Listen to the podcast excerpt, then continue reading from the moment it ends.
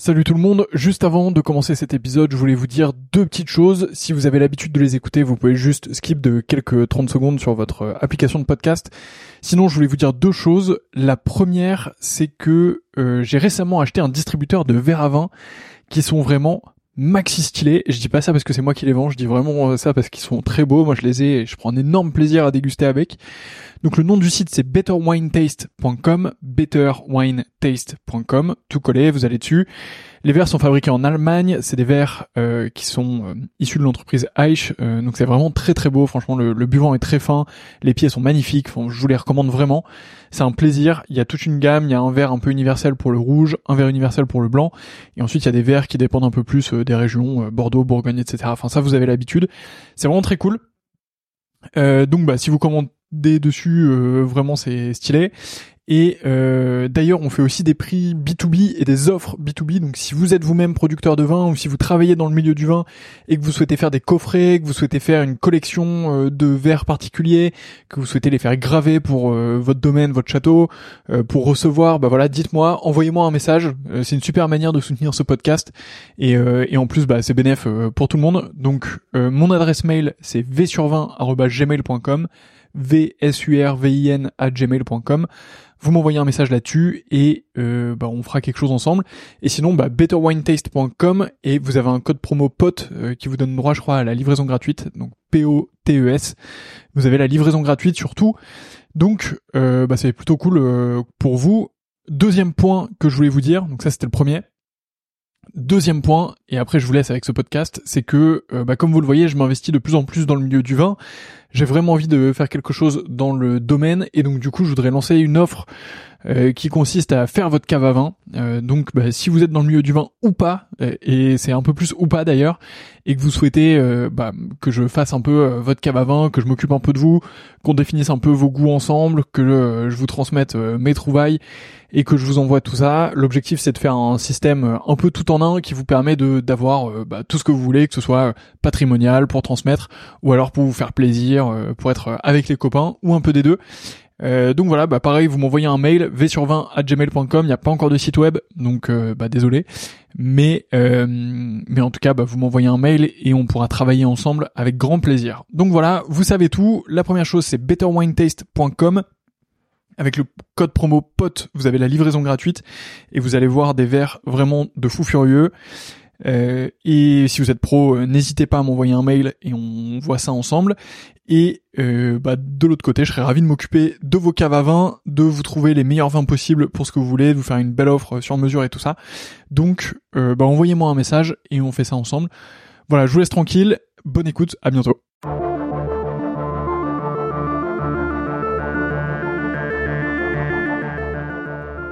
Bonjour et bienvenue dans le 36e épisode du Winemaker Show dans lequel je suis parti à la rencontre à distance de Olivier Yobrega, ampélographe spécialiste des cépages. Nous allons aborder de nombreux sujets passionnants au cœur de ce qui fait le vin puisque nous allons au cœur de la vigne et du raisin. Si cet épisode vous plaît, je vous invite à le partager, à le noter 5 étoiles, à en parler autour de vous, à l'envoyer à des amis et enfin, n'oubliez pas même de m'envoyer un message, je serai ravi d'avoir votre avis. Sur ce, je vous laisse sur ma conversation avec Olivier et je vous souhaite une excellente écoute.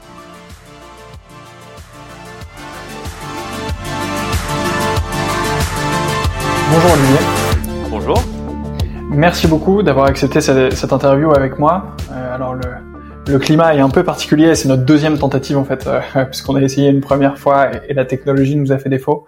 Euh, mais cette fois-ci, tout va bien, on s'entend mutuellement, le son a l'air plutôt bon. Euh, donc c'est une bonne nouvelle et on peut enfin passer un peu de temps ensemble et, se parler. Ça a l'air de marcher effectivement. Allons-y. Alors le, ouais, le contexte est un peu particulier puisqu'on est en plein euh, pré troisième confinement. donc on est on est au mois de février 2021 au moment où on enregistre ce podcast, ce qui explique le, choix de, de, cette technologie à distance. mais bon, ça va aller. Je, je, nous fais confiance. Euh, alors Olivier, euh, le, tu es le l'expert international euh, sur euh, euh, la question des cépages dans le vin et sur la variété des cépages. Euh, Alors l'expert, je, je suis pas tout seul. Je n'oserais jamais dire que je suis l'expert. Je fais partie des du cercle très restreint de ce qu'on peut appeler les empélographes. Euh, je peux le dire. Il n'y a pas de diplôme, mais, mais je peux le dire. Exactement. Euh, et je remercie d'ailleurs au passage, avant de commencer cet épisode, je remercie Loïc Pasquet qui m'a qui m'a gentiment euh, passé tes coordonnées. Euh, J'avais enregistré un podcast avec Loïc et on, avait euh, longuement parlé de, la, diversité des cépages, etc. Parce que lui, c'est quelque chose qu'il a de son côté. Euh, et moi, je m'intéresse beaucoup au sujet de, de, de l'encépagement des différents cépages. Donc, donc je suis ravi de, de faire ta connaissance. alors, on va parler de plein de choses, mais avant, est-ce que tu peux commencer par te présenter?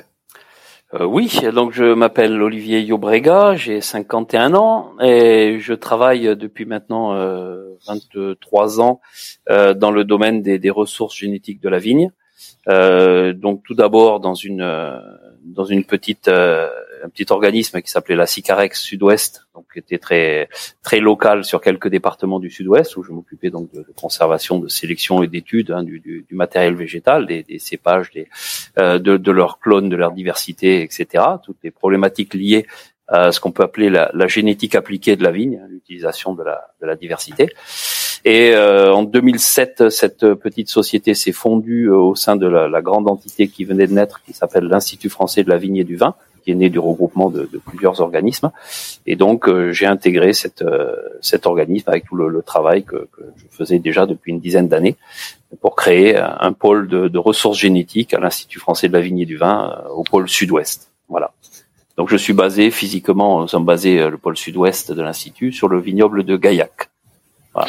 Magnifique, euh, magnifique vignoble avec des très bons vins à découvrir. Euh, je me souviens que j'en ai notamment bu un euh, il, y a, il y a quelques mois maintenant, euh, puisque c'était au moment de Pâques l'année dernière, donc ça fait presque un an.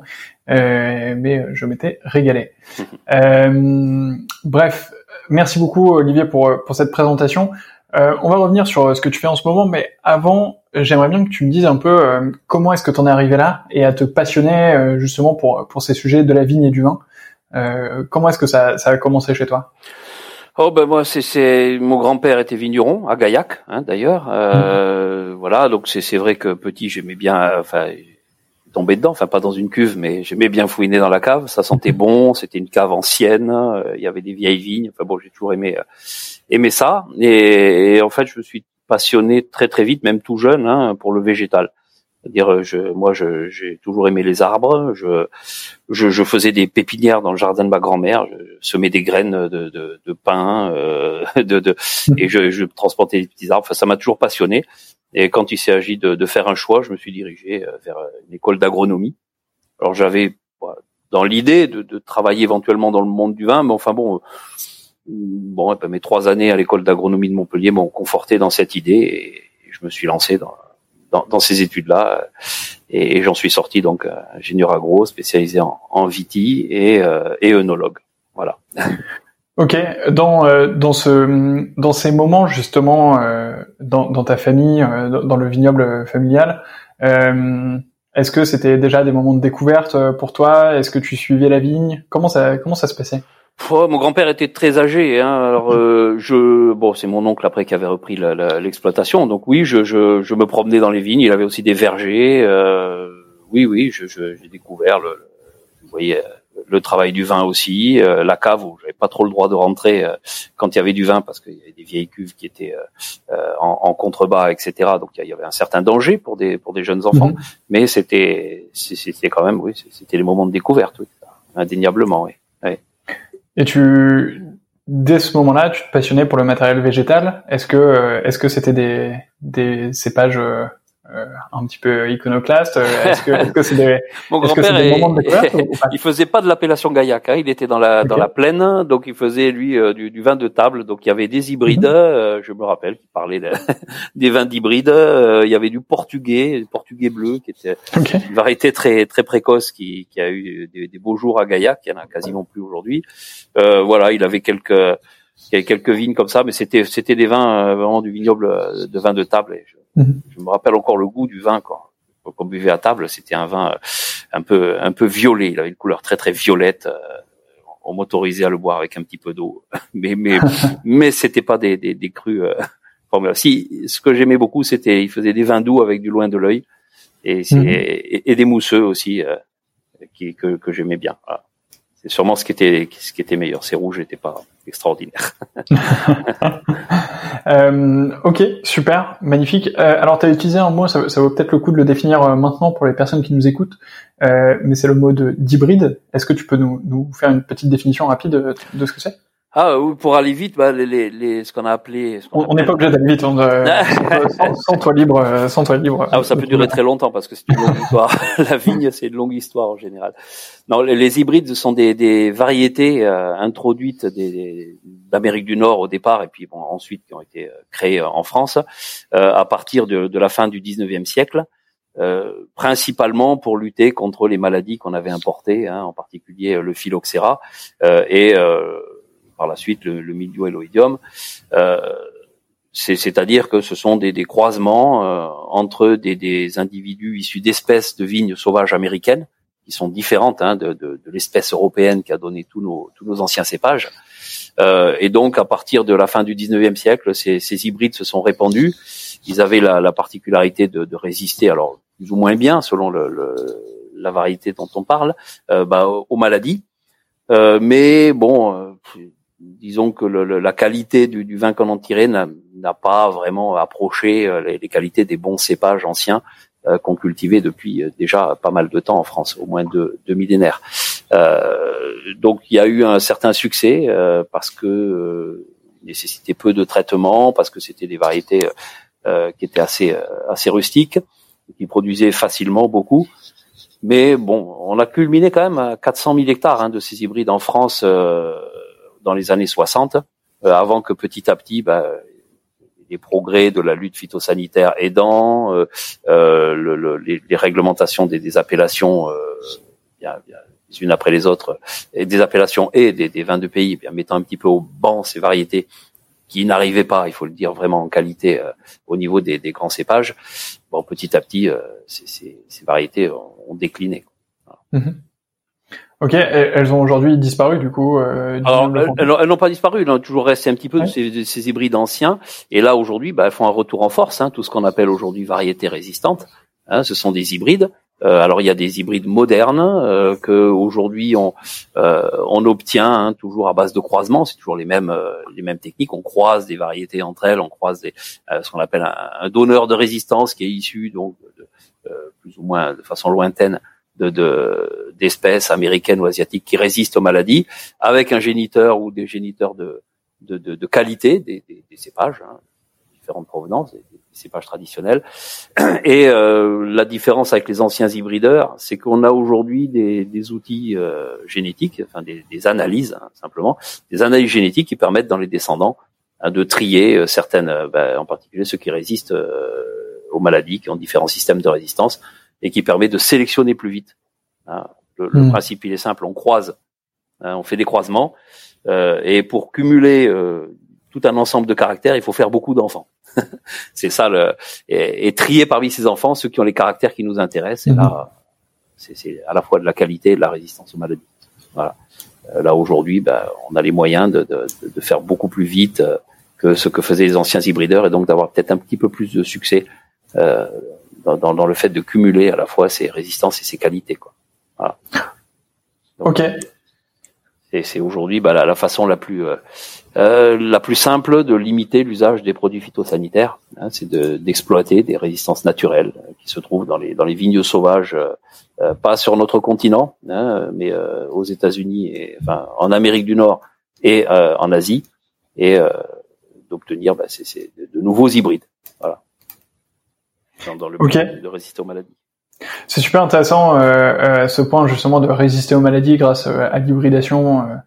Euh, mais mais est-ce qu'il n'y a pas en face un risque de, de, perte aussi de notre patrimoine génétique d'origine ou, ou, quelque chose comme ça? Alors là, là aujourd'hui, bah, le, le, risque, ça serait que c'est que nos variétés anciennes, tous nos cépages anciens, hein, soient supplantés par par des, des nouveaux venus euh, qui, qui, leur sont supérieurs en termes de résistance aux maladies. C'est un risque évident. Enfin, voilà.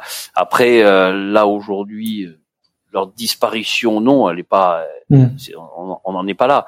Euh, ces variétés euh, ont un long passé et ont un long avenir parce que ce sont des variétés qui, qui, qui expriment un terroir, qui expriment des, des caractéristiques, des typicités, euh, qui, qui, qui, ont une longue histoire et, et de grandes qualités. Donc on n'imagine pas Bordeaux se passer du Cabernet Sauvignon. On n'imagine pas la Bourgogne se passer du Pinot Noir, même pour le remplacer par peut-être un descendant de Pinot Noir qui résisterait mieux aux maladies. Non au moins, au moins à moyen terme, il y aura peut-être un jour un accompagnement de ces variétés avec d'autres qui résistent un peu plus aux maladies, mais euh, on n'imagine pas qu'elles soient supplantées. Mmh. ouais, c'est vrai que on ne lit pas l'avenir non plus. Oui, c'est clair, c'est clair. Mais bon, la Bourgogne sans Pinot Noir, euh, ce serait quand même, ce serait quand même assez étonnant et assez, euh, assez étrange. Euh, entendu. Alors revenons un peu. Euh, merci beaucoup pour pour ces précisions sur sur les hybrides. C'est c'est un sujet qui est passionnant. Euh, revenons un peu quand même sur ton parcours avant de, de se plonger à nouveau dans, dans tous ces éléments. Euh, donc la découverte du vin euh, très jeune de ton côté, tu rentres euh, dans une école de d'agronomie, ça? Oui. À Montpellier. à Montpellier. Tu fais ce choix en sachant déjà que tu veux travailler dans le vin ou c'est quelque chose que tu mûris pendant ta, pendant ces études? Ah non, c'est exactement ça. Ça a mûri pendant les études. Euh, c'est clair. Moi, je voulais faire de l'agronomie. Ça, c'est j'en étais certain. Dans quelle branche? Euh, J'avais plusieurs idées. Voilà. Euh, et c'est vrai que euh, l'école d'agronomie, m'a dirigé, euh, enfin tout naturellement vers le vers le monde du vin. J'ai fait plusieurs stages pour savoir si j'étais sûr de travailler dans ce dans ce domaine-là, et ça s'est confirmé. Alors il faut, il faut dire aussi que bon, on fait des rencontres. Euh, il y avait des professeurs euh, extraordinaires euh, en termes de viticulture à, à l'agronomie de Montpellier. Le professeur Boubals, qui était un monument de, de, de connaissances et qui était vraiment un professeur à l'ancienne, euh, très très paternaliste avec ses élèves, mais qui, qui nous respectait énormément, qui, qui se décarcassait pour nous trouver des stages euh, partout dans le monde parce qu'il avait des, des, des, contacts partout. Euh, c'était un, un globe trotteur bien avant qu'on voyage aussi facilement. Enfin bon, c'est un type qui avait un enthousiasme et une passion qui, qui communiquait à ses élèves. Ça, c'est et qui était très exigeant avec eux d'ailleurs. On n'avait pas intérêt à rater un cours ou une sortie. euh, il m'a il m'a sorti du lit une fois parce que je m'étais pas réveillé un matin où on partait où on partait très tôt en, en, sortie et où je m'étais couché très tard et il est venu me chercher dans mon lit. Euh, c'est, c'est, c'est, voilà, il, était comme ça quoi. Il n'était pas question qu'on, loupe. c'était un, type enthousiasmant. Euh, à côté de lui, il y a le professeur euh, bah, Jean-Michel Boursico, immense empélographe euh, qui vient mhm. juste, de, juste, de prendre sa, sa retraite, euh, qui lui aussi a communiqué, nous a communiqué une passion, nous communiqué des, des, des compétences incroyables. C'est, un type qui, bon, voilà, moi dans mon parcours, j'ai eu la chance de, de, de, travailler avec lui et, même encore, même, même s'il vient de partir à la retraite pendant quelques années. Et ça, c'est un, un, grand honneur et un grand privilège.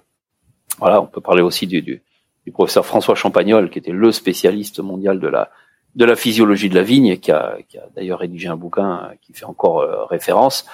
Euh, voilà, il y, avait euh, il y avait Claude Flanzy en œnologie.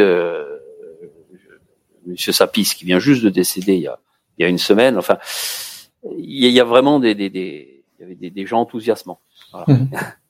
Et du coup, c'était vraiment un moment pour toi de, de découverte et c'est devenu une, une, une évidence que, de, que c'était ce que tu voulais faire. Oui. Et c'était et c'était pélographe dès l'école. Ah non non non non, c'était le monde de la vigne et du vin. Au contraire, je, j'ai plutôt vers l'œnologie au départ. Mhm.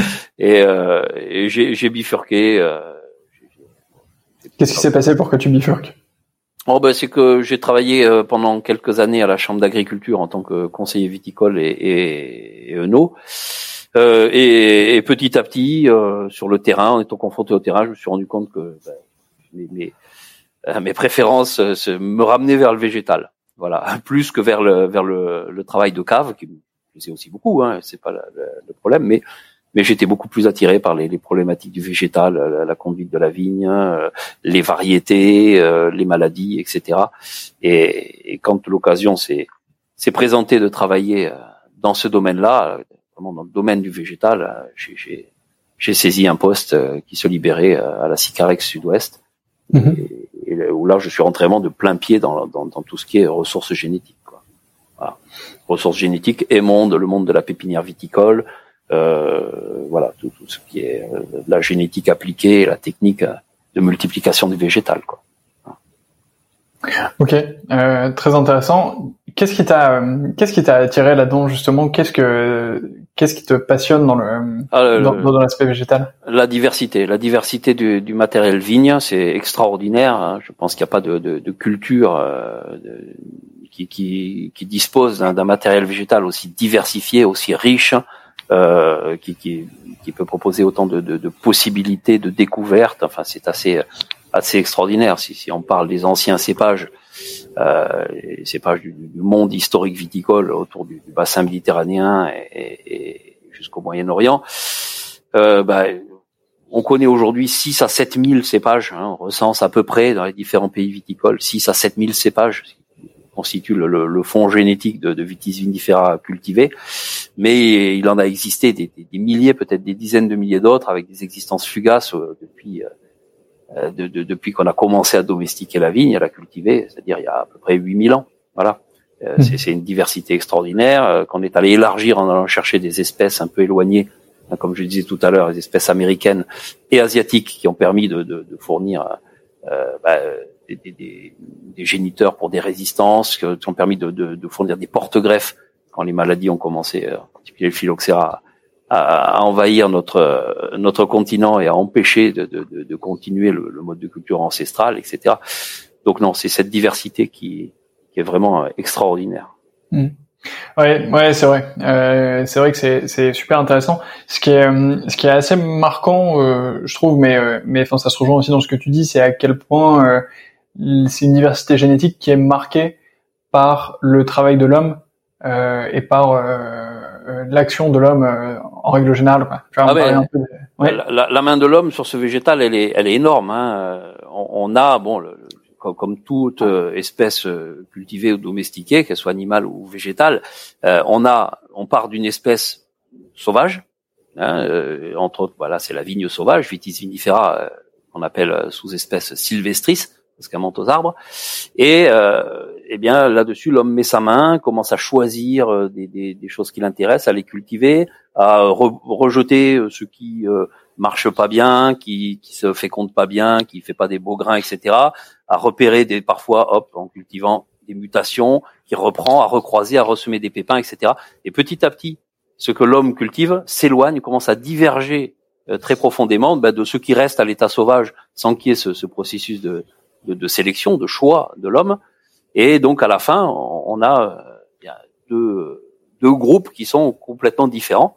Euh, la vigne sauvage qui euh, est dioïque, c'est-à-dire qu'il y a des pieds mâles et des pieds femelles. Un pied femelle, bah, il attend un, pollen qui vient d'un autre pied pour se féconder, et un pied mâle, il fait pas de raisin, il fait uniquement du pollen.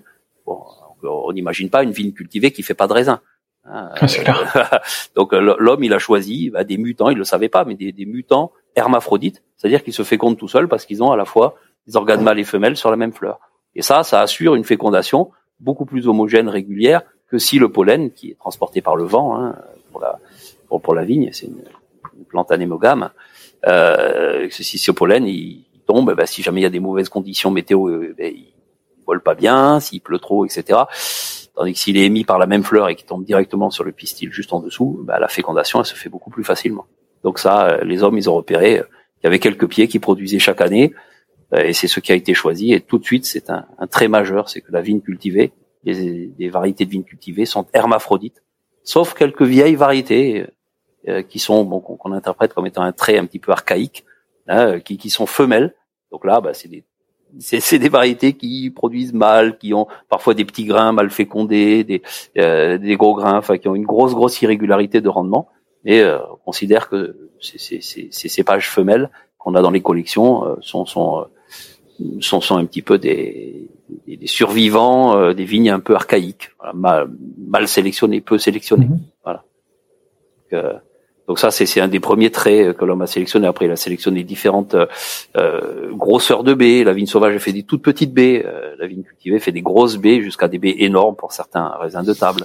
Euh, des ports dressés qui sont beaucoup plus faciles à conduire. La vigne sauvage, quand on essaie de la palisser, ça fait des, rameaux assez grêles qui, tombent par terre, euh, contrairement à la vigne cultivée qui fait des rameaux assez vigoureux, dont beaucoup sont plutôt dressés. Voilà. Donc tout un ensemble de caractères, c'est ce qu'on appelle le, syndrome de domestication. C'est un ensemble de caractères qui font diverger euh, les variétés cultivées de leurs ancêtres sauvages. Donc c'est un petit peu ce qui sépare les, la même chose qui sépare les différentes races de chiens de, de, de, de, l'ancêtre sauvage qui devait ressembler à un loup. Voilà. Mhm. Et on continue à, c'est quelque chose qu'on continue à faire aujourd'hui et que l'espèce humaine, euh, de manière générale, continuera à faire. Ah, euh, continue à faire, mais même de, de, façon accélérée. Oui.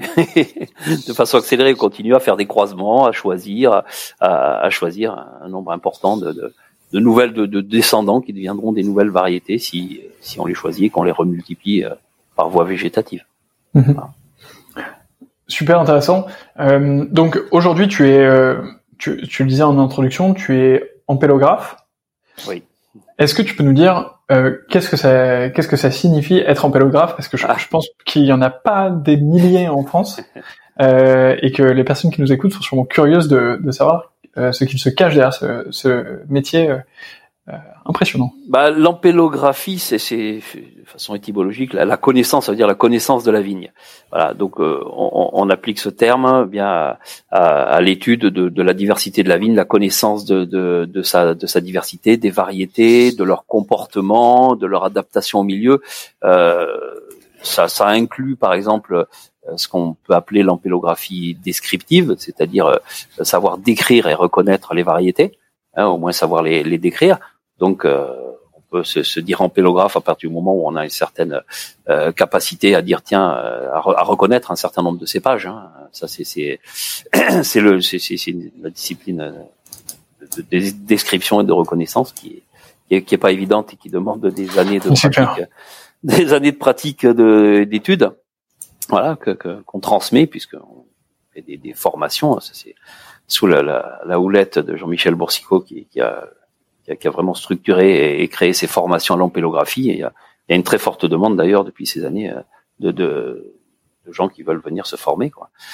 Donc ça, c'est une partie de l'ampélographie, mais ça comprend aussi bah, toute la connaissance historique des variétés, euh, la connaissance des noms de cépages. C'est une, une, discipline, euh, c'est une sous-discipline de l'ampélographie euh, à laquelle on a donné le nom d'ampélonymie, l'étude des noms de cépages, parce que rien que ça, des choses à dire.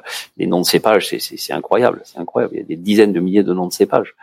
Euh, et, et, ce qui est ce qui est intéressant, c'est que les justement le même cépage peut avoir des noms différents en fonction ah ben. des régions, mais aussi au cours de son histoire, marquée par l'homme, etc.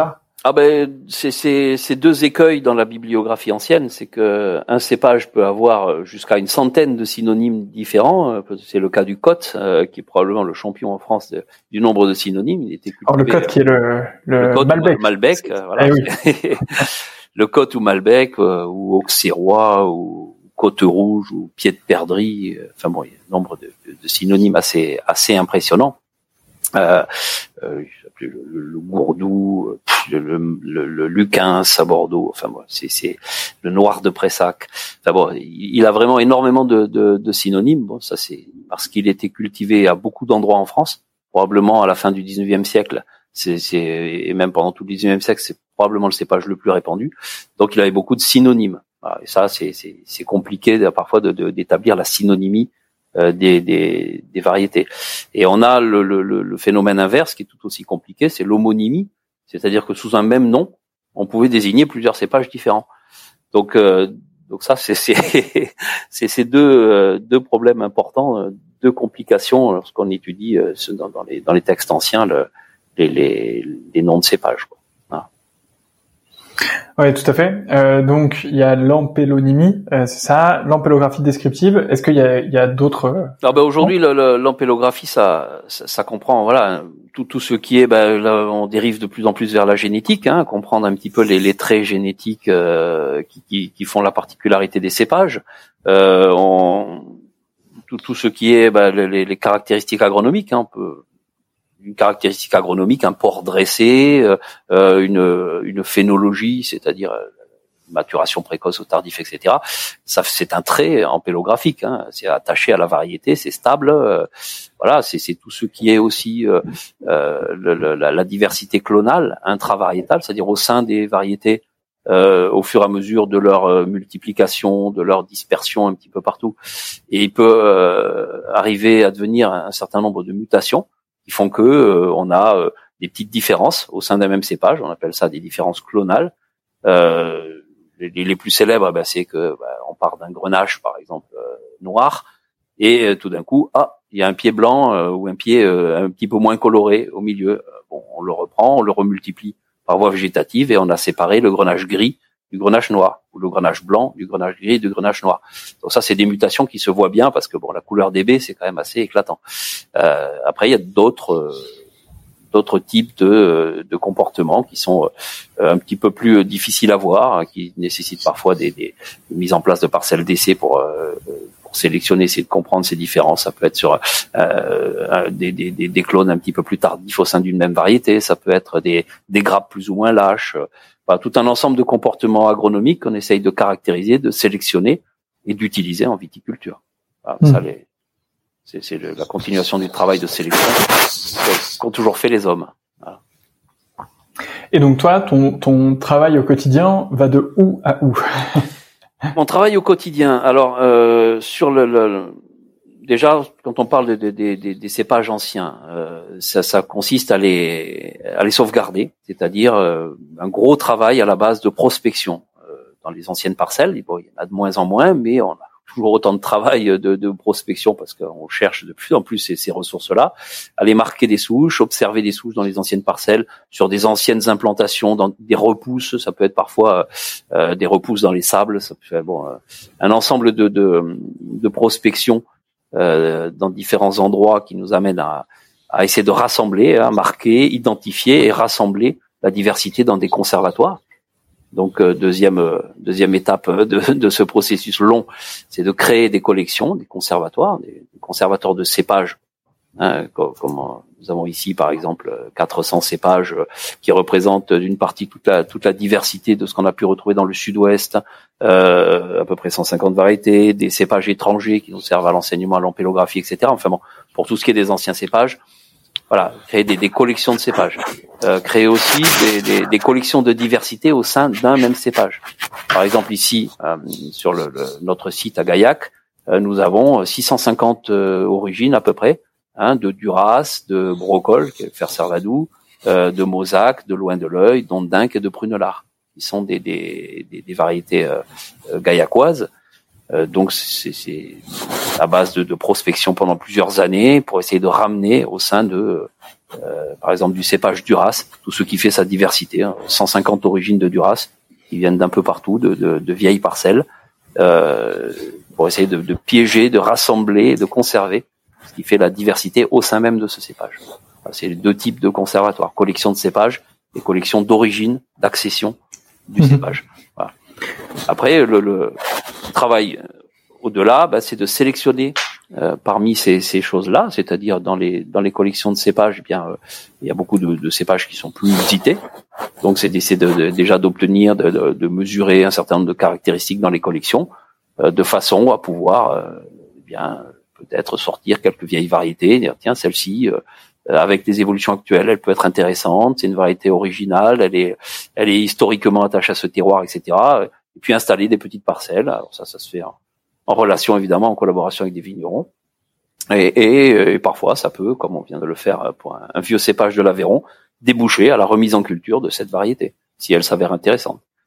Euh, le deuxième processus de, de sélection, c'est de sélectionner au sein d'un même cépage donc c'est ce qu'on appelle la sélection clonale.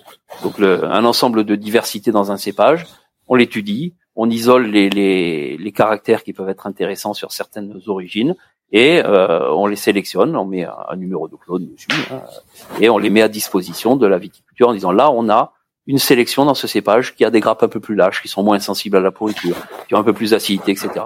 On essaye de caractériser ce qui fait cette diversité voilà, pour mmh. la mettre à disposition des vignerons. Ça, c'est tout le, tout le travail sur les sur les anciennes variétés. Euh, on peut pas non plus passer sous silence le fait que euh, dans, dans, ce travail, euh, la dernière, euh, le dernier étage de la fusée, c'est leur multiplication. C'est-à-dire qu'il faut aussi assurer leur mise à disposition à grande échelle, soit de ces clones sélectionnés, soit de ces vieilles variétés. Donc il faut installer des parcelles. alors là, on a des, des, normes sanitaires pour éviter de multiplier des virus qui sont des, des fléaux vraiment très très grave pour la vigne. Donc tout un, processus, hein, euh, et un continuum depuis la recherche des, vieilles ressources, des vieilles variétés au sein des vieilles parcelles, jusqu'à leur mise à disposition euh, à la viticulture. Donc euh, voilà, grosso modo, mon travail sur ce sur ce domaine-là aujourd'hui. Après, euh, j'ai aussi des activités dans, la création variétale. Nous avons fait des croisements récemment avec des, des, des variétés des variétés régionales. donc c'est tout, tout, un ensemble de d'activités liées à tout ce que à tous ces processus quoi. Alors tu, tu m'as l'air euh, quand même sacrément occupé euh, au, travers de, de, ces différents euh, de ces différents éléments, c'est vraiment super intéressant. j'aimerais j'aimerais revenir sur sur quelques sujets que tu as mentionnés, mais avant ça, est-ce que alors question très très large, mais est-ce que tu tu as identifié des dangers pour le vignoble français en règle générale? Euh, j'ai identifié, enfin pas tout seul. oui, oui, non, mais évidemment. Est-ce que, est-ce que collectivement vous avez, vous avez travaillé bah, Disons, il y a, y, a, y a, deux grandes, deux grandes problématiques aujourd'hui. Il y a évidemment les évolutions climatiques qui font que euh, euh, certaines variétés se, se, se, retrouvent aux endroits où elles sont euh, habituellement plantées, bah, se retrouvent en difficulté.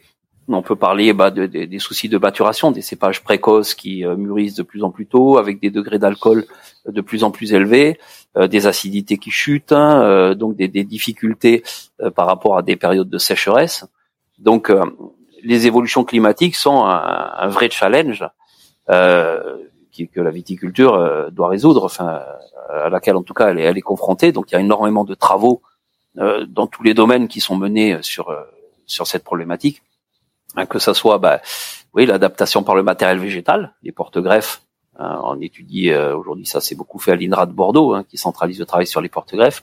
Euh, on étudie euh, des porte-greffes qu'on avait un petit peu délaissés, dont on dispose en France, mais qui sont très vigoureux, qui résistent à la sécheresse. On étudie des, variétés de porte-greffes étrangères qui pourraient amener des, solutions aussi. Hein, les porte-greffes qu'on utilise en, Australie, par exemple, dans des, zones quasi désertiques.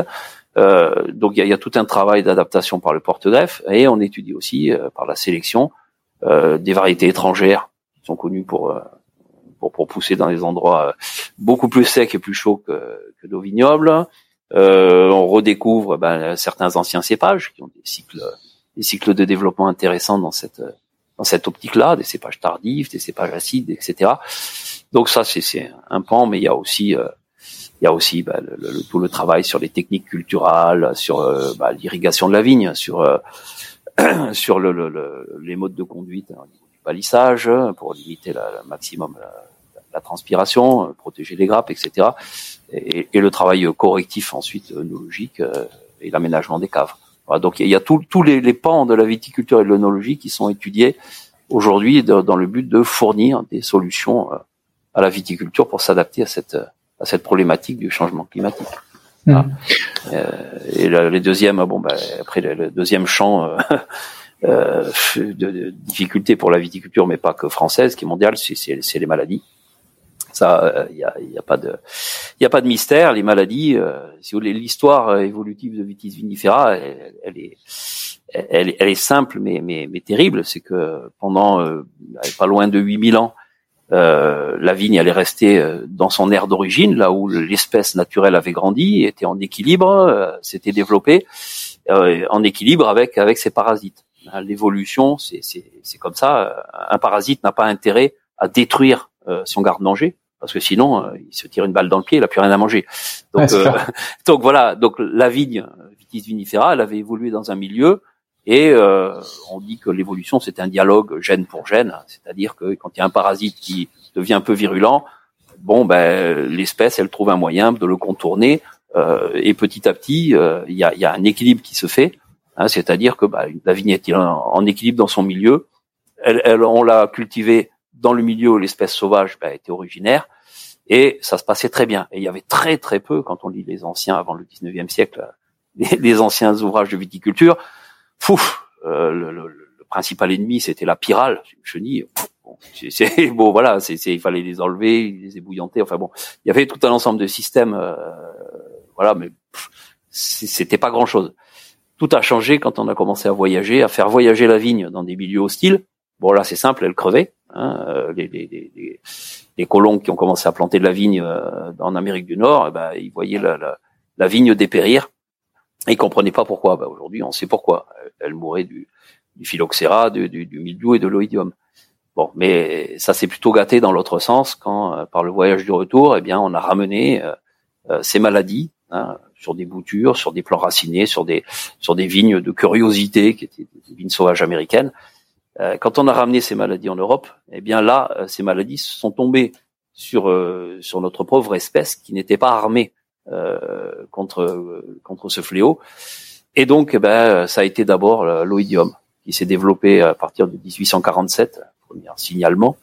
Et, ben, la vigne n'avait pas de mécanisme de défense suffisamment efficace contre ce champignon, et il a fallu trouver ben, des, moyens. il fallait la traiter au soufre. C'est le soufre qui a été. Euh, mmh. Ensuite, été le phylloxéra. Euh, là, bon, ça a été une guerre. Là, c'est le phylloxéra a généré. Enfin, c'est un traumatisme monumental. Euh, enfin bon, euh, la, la littérature qu'a généré le phylloxéra est extraordinaire. Le, le, foisonnement de recherche, parce que là c'était très très rapide comme euh, comme, comme, dépérissement. Hein. La mortalité a été a été énorme et, et, et, a imposé un changement radical des modes de culture. C'est-à-dire que, bah, comme le phylloxéra s'attaquait aux racines, euh, il fallait, on a essayé d'abord de traiter le sol avec des produits très polluants. Bon, ça marchait pas. en tout cas, c'était très très imparfait, très coûteux, et, puis c'était reculé pour mieux sauter. Et ben, on a trouvé ben, la solution des porte-greffes qui permettent, euh, en utilisant des résistances naturelles, justement des vignes américaines, eh bien, elles servent de racines. On greffe nos cépages dessus, on conserve les caractères du cépage au-dessus, mais les racines, elles sont plus, euh, elles sont plus issues de Vitis vinifera, elles sont issues de, de croisements multiples euh, à base d'espèces américaines. Donc ça a obligé à tout replanter euh, et à, à, changer complètement le mode de culture. Ça a été un bouleversement extraordinaire. Voilà. Donc c'est cette, cette introduction de maladie, en gros le loup dans la bergerie, hein, euh, les, les, agneaux n'ont qu'un moyen de défense contre un loup, bah, c'est un petit peu pareil pour notre vigne européenne contre les maladies importées, en particulier les États-Unis. Et, et l'histoire continue on a rentré euh, au XXe siècle euh, la flavescence, enfin le, vecteur de la flavescence dorée, euh, et on craint de rentrer maintenant la fameuse bactérie Xylella, enfin la souche de bactéries qui s'attaque à la vigne, qui est très très virulente aux États-Unis. Il y a énormément de vigilance par rapport à, cette bactérie parce que là, c'est encore quelque chose d'assez épouvantable. Donc c'est c'est cette euh, lutte incessante maintenant contre les maladies euh, qui, est bah, la deuxième problématique, hein, enfin la deuxième ou la première, avec le réchauffement climatique. Super, euh, c'est vraiment passionnant et, euh, et donc ouais effectivement le changement climatique et, et l'apparition de maladies ou en tout cas leur développement comme comme deux vecteurs de danger pour euh, pour le vignoble français, pour le vignoble européen même, je suppose de manière générale. Mondial. Euh, mondial. Eh ben, c'est parti. euh, mais euh, mais heureusement que les, les ampélographes comme toi sont là et, et je suis certain qu'on va, qu'on va trouver. Oui, enfin, les ampélographes, les, les, spécialistes des maladies. Oui, bien sûr. Et, et tout, toutes, toutes les personnes dans, la, dans l'agronomie et toutes les forces qui peuvent qui peuvent contribuer à ça, effectivement. Euh, Excellent. Alors, tu sais, moi, je, je m'intéresse euh, beaucoup en ce moment au sujet des cépages euh, anciens, modestes, euh, oubliés. Alors, je vais pas m'étendre là-dessus tout de suite, mais enfin, il y a beaucoup de noms pour décrire ce, ces cépages. Mhm. ce qui les rassemble pour l'instant, c'est que ce sont des cépages qui sont presque en voie d'extinction, grosso modo, donc qu'on cultive de moins en moins, qui sont présents sur une surface de moins en moins importante dans mes différentes lectures, ce que j'ai pu remarquer, euh, c'est que ces cépages disposent en général d'une maturité tardive pour, pour une grande partie de, de ceux qu'on a oubliés. Alors pas tous, hein, pas tous, mais, euh, mais une partie en tout cas. Et en fait, j'ai l'impression que un des, un, un des éléments de réponse au, à cette question du changement climatique, c'est justement l'adéquation du, du cépage avec le climat en général incluant euh, le terroir évidemment, mais aussi euh, le climat euh, météorologique, et que ces cépages pourraient être une des solutions pour la viticulture. Est-ce que c'est c'est un quelque chose que tu partages ou je suis complètement à côté du mur? Non, alors c'est non, non, non, non non non c'est alors c'est peut-être un petit peu incomplet, mais, mais c'est tout à fait une voie euh, intéressante. Alors déjà en préambule, on a la, chance en France, enfin, c'est pas une chance, c'est un travail, euh, d'avoir mis en place depuis euh, allez, 1876 une politique de conservation qui s'est structurée petit à petit des ressources génétiques. Hein, 1876, pourquoi cette date? C'est parce que c'est la création, le début de la création de la collection euh, de vignes de l'école d'agronomie de Montpellier, euh, qui euh, ensuite eh ben, est devenu le, le, le conservatoire de l'INRA de Vassal, hein, dont il faut signaler quand même le rôle vraiment central dans, dans, dans tout ce qui est ben, conservation et étude des ressources génétiques. C'est le conservatoire mondial de la vigne aujourd'hui. Et, et, donc petit à petit, c'est structuré euh, vraiment une, une, politique de conservation des ressources en France qui fait que euh, dès que on découvre quelque chose d'inconnu euh, dans, dans, dans, une vigne, immédiatement ça part dans la collection nationale, on le duplique dans les conservatoires régionaux, 36 partenaires hein, qui, sont fédérés autour de, de méthodes euh, de, conservation partout en France, qui s'occupent de, conservation de la vigne en France. Donc euh, on a une politique de conservation des ressources et d'étude des ressources. Ce qui fait que bon, on connaît, on a, beaucoup de, renseignements sur ce qui fait le, patrimoine euh, de nos vieux cépages. Euh, en France, autour de 400 euh, vieilles variétés anciennes euh, qui, qui, qui, qui, forment le fond vraiment de, de, de nos anciens cépages qu'on a aujourd'hui en collection. alors parmi ces, ces vieilles variétés, il y en a la moitié à peu près qui sont inscrites au catalogue français, c'est-à-dire que c'est un document administratif, voilà, et ça existe pour toutes les cultures, euh, qui sont euh, autorisées officiellement à la culture et qui sont les variétés usitées. Voilà. Parmi ces 200 à peu près qui sont euh, des, vieux cépages français au, catalogue français, euh, il y en a plein qui ne sont pas cultivés. C'est pas parce qu'ils sont inscrits au catalogue qu'ils sont cultivés. D'ailleurs, la plus grande majorité, il y en a moins d'un hectare pour chacun.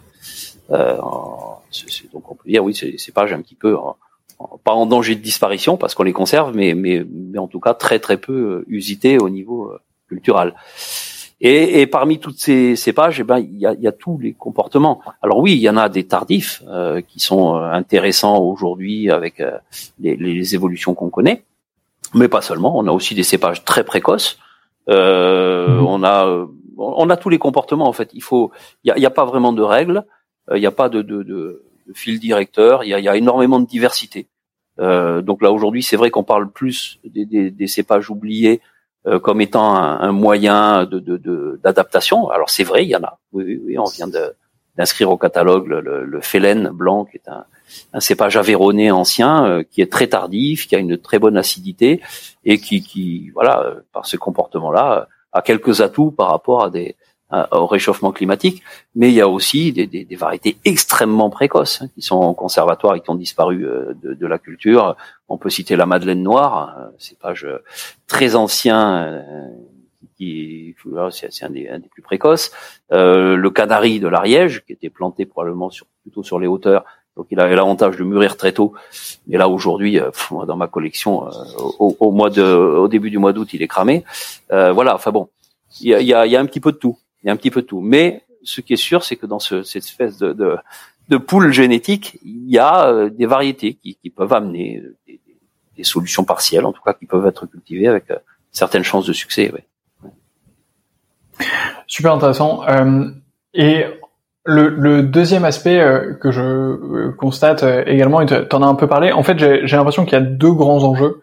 C'est la conservation des différentes espèces donc de différents cépages euh, pour euh, maintenir cette diversité, pour maintenir la culture, l'histoire aussi de certains endroits. Mm-hmm. Et d'autre part, euh, j'ai lu qu'il y avait également l'enjeu de la conservation intravariétale, euh, donc qui signifie au sein du même cépage la conservation de différents clones Euh, qui ont des qualités euh, différentes. Euh, euh, alors je suppose une résistance aux, maladies qui peuvent être différentes ou une expression. Oh, pas, pas tellement ah résistance aux maladies malheureusement. ça c'est ça c'est au sein de l'espèce vitisinifera les les résistances aux maladies, on n'en a pas beaucoup. On a des différences mhm. de sensibilité entre cépages, mais au sein d'un même cépage, à part pour un cas particulier qui est le, le, le botrytis, donc la pourriture sur les raisins, euh, il y a des différences clonales euh, qui sont liées aux architectures de grappes. On a des grappes plus ou moins lâches. Plus une grappe elle est compacte, plus elle va se serrer, plus elle va être sensible à la pourriture. Ça c'est eh mécanique. Voilà. Et, et, on a des différences clonales sur des capacités de grappes au sein de au sein de d'un même cépage. Ici à Gaillac, on connaît bien le mosaque. On a des mosaques avec des grappes très très compactes et des mosaques avec des longs pédoncules et des grappes très lâches. Donc c'est des comportements très tranchés, c'est parfaitement stable. Ça a été sélectionné. Il y a des clones sélectionnés à grappes compactes et des clones sélectionnés à grappes lâches. Euh, mais, c'est un exemple de, de, ce qui peut ce qui peut être la diversité clonale. Et là, c'est lié, c'est corrélé à une plus ou moins grande sensibilité au botrytis. Il y a, aussi parfois des, des clones avec des, des pellicules un peu plus épaisses euh, ou des choses un peu plus tardives, un peu plus acides. Et l'acidité, c'est aussi un, facteur qui aide à, résister un petit peu à la pourriture. Donc par rapport au, botrytis, il peut y avoir des différences clonales. Au niveau des, des grandes maladies, le milieu, l'oïdium principalement, on n'a jamais mis ça en évidence. Mmh. Et, euh, et, donc du coup, quelles sont les, euh, les autres différences entre, entre ces différents clones d'un même cépage? Oh bah ils sont ils sont très variables. Ça, ça peut concerner tous les tous, tous les critères ampélographiques. Alors il y a des choses qui n'intéressent pas du tout les vignerons, c'est-à-dire qu'on a par exemple au sein de la négrette, que je connais bien, de fronton, euh, des, des, des clones qui ont des, des feuilles très découpées, vraiment très très découpées, c'est coupé au couteau, et euh, d'autres qui ont des feuilles complètement entières, des feuilles rondes, entières, pas du tout découpées. Et ça reste le même cépage. Alors quand on les regarde les deux côte à côte, on se dit ah, mais non, ça se ressemble pas du tout. Eh bien si, euh, c'est simplement qu'on prend la même feuille, on la découpe euh, avec des lobes très marqués, et euh, voilà. Et ça, ça bon, c'est pas du tout corrélé à un comportement agronomique quelconque. C'est juste visuel, c'est assez spectaculaire, mais le vigneron, bon, c'est pas c'est pas son objectif quoi. Ouais, Par contre, on a aussi des négrettes qui font des, des, grappes minuscules on a des clones de négrettes qui font des grappes minuscules, qui, ont, la taille de grappille, euh, donc euh, très faible rendement, mais euh, on est en train d'étudier hein, un processus de sélection, certaines de ces origines, pour pour voir, bon, déjà quantifier leur potentiel de production. Si c'est trop bas, ce sera peut-être pas pas intéressant, mais pour voir par rapport à leur richesse en polyphénol, leur couleur, etc. Est-ce qu'on peut utiliser cette cette diversité là pour pour faire des, des, des, négrettes concentrées de haute expression, par exemple? Hmm. Euh, la diversité clonale, ça peut être lié à l'intensité de la pigmentation anthocyanique des nervures. C'est-à-dire, les nervures, elles sont plus ou moins colorées. Ça, ça, on connaît ça, par exemple, sur le chenin. Il y a des nervures très rouges et il y a des clones de chenin plus ou moins colorés au niveau des nervures. Bon, ça, c'est anecdotique, ça n'amuse que les ampélographes. mais, mais ça fait partie de la diversité clonale. On a des pores plus ou moins dressés. Euh, là, ça peut être intéressant. Euh, un port dressé, c'est plus facile à palisser, etc., que, que, que, que, un port retombant, les rameaux qui sont un peu plus étalés, etc. C'est plus compliqué à palisser dans un, dans un fil de fer que, que quelque chose qui part plus droit. Ça, c'est, ça existe. On a ensuite toute la, la palette des variations, on va dire agronomiquement euh, intéressantes au niveau du raisin. Euh, des, des, des décalages de maturité. Le chenin, encore lui, il y a des clones plus ou moins précoces. Euh, on a des, des, des niveaux d'acidité qui peuvent être différents. En ce moment, on est en train de chercher à Bordeaux euh, au niveau de la diversité du merlot des clones un peu plus tardifs, parce que le merlot étant assez précoce en maturité, il mûrit de plus en plus tôt avec des degrés très élevés, etc. Donc l'enjeu, c'est de chercher dans la diversité du merlot des choses qui vont un petit peu à l'encontre de ça, un peu plus tardif, un peu plus acide. Euh, pas évident, pas évident. Voilà. Donc donc c'est c'est la diversité clonale, elle recoupe un petit peu tout ce qui les mutations, c'est complètement aléatoire, ça peut ça peut euh, toucher euh, quelques quelques caractères euh, anecdotiques ou très importants. Ok, merci beaucoup pour pour ces clarifications, c'est ultra intéressant d'avoir ces éléments en tête. Est-ce que le, lien entre cépage et terroir, c'est quelque chose que, que tu as travaillé? Alors, euh, le lien entre cépage et terroir, euh, bah, de, toute façon, euh, oui, parce que sous le terme de terroir, c'est un, un, ensemble de conditions pédoclimatiques, c'est aussi l'action de l'homme, c'est les pratiques, etc. Au sein du mot terroir, on y met, on y met beaucoup de choses. Hein. donc oui, oui, parce que parce que bah, l'adaptation des variétés à tel ou tel type de, de, de, conditions de maturation, c'est c'est essentiel. Hein, et ça, tout ça, bah, c'est effectivement euh, pour, pour, savoir si une, une, variété peut être adaptée à un, type de terroir ou à une région, il faut bien la connaître. Voilà. Euh, le, le, la notion de bon de, de, de terroir, c'est vrai qu'elle s'est, on a réussi à adapter euh, les variétés depuis qu'on utilise des porte-greffes. Hein, euh, on a déjà au moins au niveau du sol euh, des possibilités d'adaptation qui sont beaucoup plus larges que lorsqu'on cultivait les, les, variétés sans les gréver, c'est-à-dire sur leurs propres racines. Ça, c'est quelque chose qu'on a un petit peu, un petit peu oublié et quelque chose qui est une, des conséquences du greffage. C'est que, par exemple, le, je sais pas, du, du pinot noir, euh, mais, mais c'est valable pour n'importe quel cépage qui aurait été sélectionné dans une région. Euh, non seulement euh, il fallait que le pinot noir il donne une maturité euh, satisfaisante à l'endroit où il était cultivé, mais il fallait qu'en plus, sur ses racines, il pousse dans le terroir, dans le sol, là où il était cultivé. Donc il y avait une double adaptation. Euh, si, si le chardonnay euh, il n'avait pas euh, poussé euh, en Bourgogne, si, ses racines n'étaient pas adaptées au sol de Bourgogne, on n'aurait jamais multiplié le chardonnay en Bourgogne ou le pinot noir. tandis que avec un porte-greffe, on arrive au moins à l'adapter à différents types de sols où il aurait peut-être pas poussé très bien sur ses propres racines. Donc c'est, c'est quand on parle d'adaptation au terroir, on a un petit peu complètement revu la donne, au moins au niveau de l'adaptation au sol, à la composante sol du terroir, n'est pas la seule, Mhm. euh, avec avec le greffage. Voilà. Et après, bah, oui, au niveau des, des de l'adaptation générale à des conditions euh, climatiques, bon, ben on a aujourd'hui, on détermine pour pour des cépages des, des, des indices climatiques qui, qui qui déterminent une plage optimale hein, en termes voilà de, de, de, somme de température, par exemple, euh, dans, pendant au sein de laquelle le cépage il est à l'aise pour obtenir de bonnes maturités. Alors on peut toujours en sortir un peu, pourrait dire que le chardonnay n'est pas du tout adopté si on se tient qu'à ces critères euh, à l'Australie où il est pourtant largement cultivé et où il donne d'excellents produits. Euh, donc bon, c'est l'action de l'homme permet de sortir un petit peu des, des, des limites strictes du, du, du, cépage quoi. Voilà. Donc euh, voilà, je sais pas si j'ai bien répondu à la question, mais si, si, c'était euh, c'était ultra ultra complet. Euh, de la même manière, est-ce que euh, le lien entre le cépage et la biodiversité euh, c'est quelque chose que, que tu as pu étudier euh, La biodiversité, c'est-à-dire c'est-à-dire tout ce qui l'entoure. Ouais, exactement, ce qui l'entoure euh, localement euh, à un endroit. Est-ce que certains cépages favorisent bah, une, une, biodiversité en termes de, de champignons, de même d'animaux ouais. Est-ce que est-ce que c'est des choses que tu as remarqué alors oui, oui, oui, oui, très probablement. Alors il y, a des cépages qui euh, attirent les oiseaux, ça c'est très clair. Euh, c'est probablement lié à un niveau de maturité et parfois peut-être à des caractéristiques aromatiques, je ne sais pas, mais en tout cas, bon, euh, dans, dans, une collection où on cultive de très nombreux cépages, on, on, repère ceux qui sont plus facilement mangés par les oiseaux. C'est assez c'est assez clair. La madeleine noire des, des Charentes dont je parlais tout à l'heure, c'est pas très précoce. Euh, elle, elle, est mangée par les oiseaux euh, très tôt. Donc euh, parce que bon, comme elle mûrit tôt, euh, peut-être qu'à un moment où il n'y a pas grand-chose à manger au mois d'août, eh bien les oiseaux repèrent. Je sais pas comment. C'est une cible facile. ah oui, les étourneaux repèrent qu'elle est mûre et ils viennent la manger elle au milieu de 400 autres cépages. C'est c'est voilà.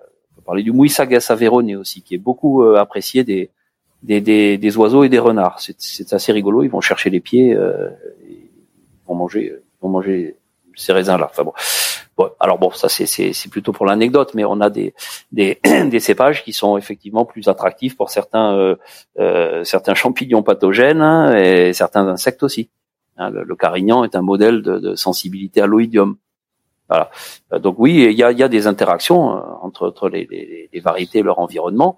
Euh, c'est euh, de plus en plus euh, étudié aussi au niveau de, de, de, tout ce qui est la, la, la microflore, la microfaune du sol, par rapport aux champignons du sol, dans la dans la rhizosphère, c'est-à-dire de, tout ce qui est autour des, des mhm. racines. Donc il y a, y, a, y a de plus en plus de, de travaux qui visent à, à caractériser un petit peu euh, le, ce qu'on appelle le microbionte de, de la vigne, et pourquoi pas et voir un jour qu'il y a des, des particularités euh, liées, liées au cépage. Ok, euh, très euh, très intéressant. Est-ce que du coup, euh, il ressort de ça que certains cépages devraient être davantage cultivés à certains endroits pour favoriser un équilibre global ou, ou pas du tout? Non, on n'en est pas là, euh, pas vraiment, mais mais bon, euh, en termes en termes de, de, de, sensibilité aux maladies, oui, empiriquement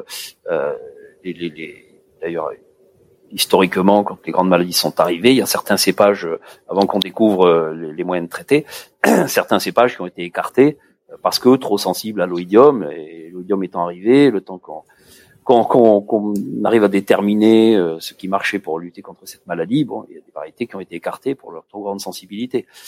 Donc, oui, c'est ce genre de ce genre d'adéquation peut, peut encore effectivement être être valable. Bon, tu avais euh, prévenu nos auditeurs en début d'épisode euh, en disant que c'était un sujet euh, illimité d'une profondeur incroyable. Je pense que c'est le cas puisqu'on en est déjà à 56 minutes d'enregistrement et, et j'ai appris énormément de choses, mais j'ai l'impression d'être encore à la à la surface de toutes les surprises que réserve les vignes. Nous n'avons qu'effleuré le sujet. il faudra faire, il faudra qu'on fasse plus d'épisodes pour pour aller un peu plus en profondeur.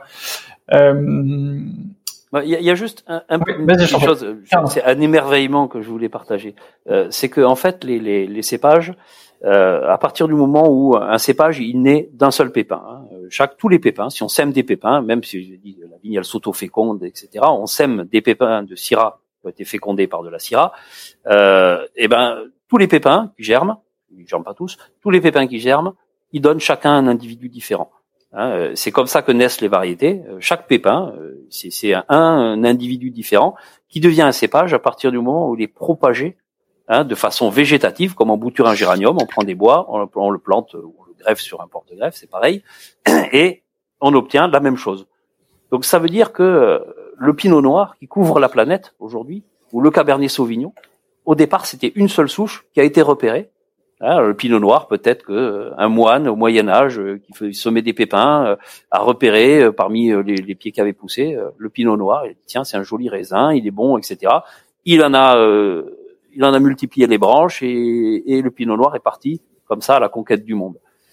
ça veut dire deux choses. Ça veut dire qu'à partir d'une souche, avec le, miracle de la multiplication végétative, on peut, on peut couvrir la planète d'un même individu, voilà, au départ, et surtout que ça assure une immortalité à, à cet individu. Je parlais du Pinot Noir, ça fait ça fait mille ans que peut-être que le Pinot Noir euh, est né d'un semis de pépins euh, dans, un, dans le jardin d'un moine. Voilà, c'est une supposition. Rien, on n'a rien pour l'étayer, mais c'est possible. Et il est toujours vivant le Pinot Noir. Euh, tant que quelqu'un replantera et remultipliera du Pinot Noir, eh ben ce, ce, pied originel, il est toujours vivant. Euh, c'est extraordinaire. On, on a un cépage comme le Muscat à petit grain euh, dont on sait que euh, ben, on a retrouvé son berceau originel dans, dans, en Grèce. Donc on, est certain que ce, ce, ce, cépage, il a plus de 2000 ans d'existence. Ça fait plus de 2000 ans qu'on bouture et qu'on continue à cultiver euh, ce qui était au départ un semis au fin fond de la Grèce antique. Moi, je trouve que c'est c'est un miracle. C'est formidable de se dire que cette variété, elle est toujours vivante et que tant que tant qu'on la multiplie, elle restera vivante et, elle est capable de couvrir la planète à partir d'un seul individu. C'est, c'est, ça, c'est pour moi un émerveillement toujours. Ouais, c'est, c'est vraiment spectaculaire. Ouais. Ouais, ouais, c'est clair. C'est clair que c'est spectaculaire et, et euh, on y pensera euh, dans nos prochaines dégustations euh, à avoir à avoir aussi cette idée en tête parce que ça donne. enfin, tu vois, je, je, pense que c'est quelque chose qui est très présent chez les vignerons et même dans le monde du vin en général, qui est la présence du temps long euh, et à quel point quand tu cultives un endroit et, et un cépage, tu tu t'inscris dans euh, des, euh, des centaines d'années d'histoire ou, même dans des millénaires euh, et que enfin tu vois tu, tu, fais un travail qui est, qui est absolument spectaculaire quoi. Euh, merci beaucoup Olivier d'avoir accepté cette invitation, c'est super sympa. Euh, J'ai appris énormément de choses dans, dans cette heure ensemble. Euh, et il faudra qu'on qu'on enregistre un nouvel épisode. Je pense que ça c'est à peu près à peu près obligé dans les dans les mois ou années à venir. Euh, il me reste trois questions pour euh, conclure euh, cette, cet épisode. La première, c'est est-ce que tu as une dégustation coup de cœur récente? Euh, oui, oui, oui, oui, vraiment une, une, belle dégustation. J'ai eu la chance, c'était en, juin 2019, d'être invité à, Côte-Rôtie ou euh, pour, parler de l'histoire de la Syrah, un, événement organisé par les vignerons de Côte-Rôtie pour célébrer euh, leur appellation et pour célébrer la, Syrah.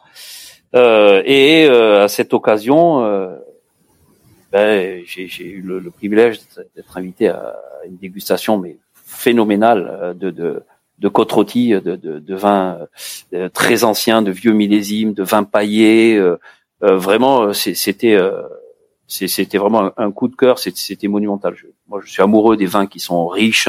Euh, la vallée du Rhône, ça fait partie euh, de, des, produits que je préfère. Et, et, là, et là, franchement, je, je suis vraiment ressorti de là. C'était c'était formidable. voilà, ça, je crois que je n'oublierai jamais cette dégustation. Super, euh, excellent. Effectivement, ça a l'air, ça a l'air très sympathique. euh, est-ce que tu as un livre sur le vin à me recommander? Alors oui, alors heureusement que tu, tu m'avais prévenu que tu poserais cette question parce que je préviens. Oui, moi, moi je, suis, je, suis, aussi un amoureux des livres et je, je, je, collectionne, je rassemble de tout ce que je peux comme littérature ancienne sur la vigne et le vin et, et alors euh, c'est comme ça à brûle pour point, ça aurait pas été facile, mais euh, je, je voilà, je voulais parler d'un tout petit bouquin hein, euh, dans la collection Que sais-je. Euh, c'est un bouquin qui s'appelle euh, simplement la, la de, de, de, de, Louis Levadou, La vigne et sa culture. Voilà, très simplement. Alors, ce bouquin, il est formidable parce que Louis Levadou, c'était c'était un, un, géant, un géant de, de l'ampélographie, mais même au niveau euh, au niveau humain, euh, c'était un type qui parlait euh, six langues. Donc Levadou, il, il, a, a dû décéder dans les fins des années 70. Il était directeur de, de, de la station viticole de, de de Bordeaux, après avoir été être passé par l'école de Montpellier, être, avoir été en poste en Algérie. Et c'était un ampélographe extraordinaire et en même temps qu'un énorme connaisseur de, de la vigne euh, et un type qui avait une une verve incroyable, qui écrivait, enfin, il écrit avec emphase, enfin, c'est très bien écrit. Il parlait euh, six langues quand même, euh, dont, dont, dont le russe et l'arabe, si je me rappelle bien, ce qui, ce qui est pas facile, le grec ancien et le latin aussi. Euh, et, et donc il a, il a écrit pour la collection que sais-je, ce, ce, petit bouquin dans les années 60 qu'on peut encore trouver euh, dans les opus ou, ou, ou, parfois sur internet qui s'appelle la, la, vigne et sa culture et que je recommande à la fois parce que c'est extraordinaire de, de, précision, de concision euh, et que l'écriture est très belle. Voilà. Formidable. Eh ben j'essaierai de m'en dégoter un exemplaire euh, pour pour pouvoir lire ça. Euh, merci beaucoup pour, pour cette recommandation. Et enfin, ma dernière question, euh, qui est la prochaine personne que je devrais interviewer dans ce podcast Là aussi, heureusement que j'étais prévenu parce que c'était pas c'était c'était pas évident. Euh, alors, première première personne qui est euh, aussi quelqu'un d'assez extraordinaire que j'ai eu la chance de, de, rencontrer, mais bon, euh, ça ça ça va pas être possible parce que c'est c'est un Néo-Zélandais qui s'appelle Geoff Thorpe, qui est un mec vraiment. Tout est possible. Voilà. voilà, bon, euh, Geoff Thorpe, si si euh, si c'est un jour c'est possible, qui a une vision de la vigne, c'est le le fondateur et directeur aujourd'hui de Riverson Nursery, qui est une nursery pardon, qui est une pépinière euh, la plus grosse pépinière de Nouvelle-Zélande, pépinière viticole, mais qui a vraiment, enfin, c'est une philosophie, une approche de la vigne qui, qui, est, qui est extraordinaire. Enfin bon, plus, accessible, plus accessible. Pardon? Tu as son mail?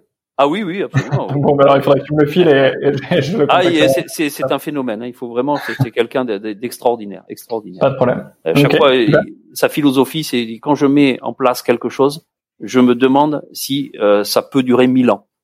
Voilà. Et donc, euh, il applique ça euh, à la culture de ses vignes. Il dit bon, bah, un herbicide, ça peut pas durer mille ans, donc je ne mettrai plus jamais d'herbicide. Et euh, il prépare des composts pour il bute sa vigne, etc. Euh, et le, tout en, plus avec une, une optique de, de, de, multiplier de la vigne. Donc, il a des vignes mères de Porte-Greffe et de Greffon. Enfin, et, et, il met tout. Il dit à chaque fois qu'il réfléchit quelque chose, est-ce que ce que je fais là, ça peut, je peux le faire pendant mille ans sans impliquer euh, de désordre, etc. Enfin, il, a cette philosophie, c'est assez, assez extraordinaire. Mais bon, si tu veux, je, je, je peux t'indiquer quelqu'un de, de, de peut-être de plus accessible immédiatement, qui est aussi euh, qui est aussi formidable. C'est c'est euh, euh, un ancien, enfin vigneron et, et ancien euh, directeur de, de, de la cave de, de Plémont euh, mmh. dans, dans, le Saint-Mont, euh, qui est André Dubosc. Voilà, qui est qui est qui est, qui est, qui est un type vraiment qui est assez charismatique, qui est un qui est un quelqu'un d'enthousiaste, visionnaire, qui qui a été le premier, par exemple, à, à, à, accepter de protéger des anciennes parcelles de cette, de cette, de cette zone viticole, euh, qui, qui, est très communicant, qui a mis en place vraiment une grosse politique de qualité et qui lui aussi a une vision, alors là, très, très ancrée dans son terroir, dans, dans son histoire euh, de, de, de, la vigne. Enfin bon, c'est quelqu'un qui est vraiment euh, passionnant, très intéressant. Euh, voilà, c'est, c'est André Dubosc. Formidable. J'ai prévu de passer chez Plémont euh, au mois de mars, il me semble. donc pour pour les auditeurs de ce podcast, restez restez accrochés, mais avec plaisir pour pour échanger avec André Dubosc et et ça a l'air absolument passionnant comme parcours, donc je serais ravi de, de faire cet épisode. Et c'était c'était aussi un ami de Levadou euh, de, que cité tout à l'heure. Tout se recoupe. en plus, voilà. Excellent. Euh, bah écoute Olivier, merci beaucoup pour ce temps que tu m'as accordé. Euh, C'était un plaisir pour moi de, de, réaliser cet épisode. Je suis vraiment ravi. Euh, on en fera, on en fera d'autres, c'est sûr, parce que je pense que euh, on a, tu l'as dit, effleuré le sujet, mais euh, mais c'était particulièrement intéressant. alors je vais arrêter cet enregistrement qu'on fait à distance, mais je t'invite à ne pas quitter la, fenêtre dans laquelle on est, sinon ça marche. Sinon on va être embêté. Mhm. pour les personnes qui nous écoutent, si vous êtes encore là, c'est que vous avez forcément apprécié cet épisode du podcast. Donc je vous invite à le partager autour de vous, à en parler à au moins deux personnes et à lui laisser la note de 5 étoiles sur Apple Podcast. C'est super important pour moi. Et je vous dis à dans deux semaines. Olivier, à bientôt. À bientôt et au revoir et merci de, de m'avoir écouté. Avec plaisir, à bientôt. Au revoir. C'est déjà la fin de cet épisode. J'espère qu'il vous a plu et de mon côté, j'espère vous retrouver très très vite sur 20 sur 20 et sur les autres épisodes du podcast. À très vite.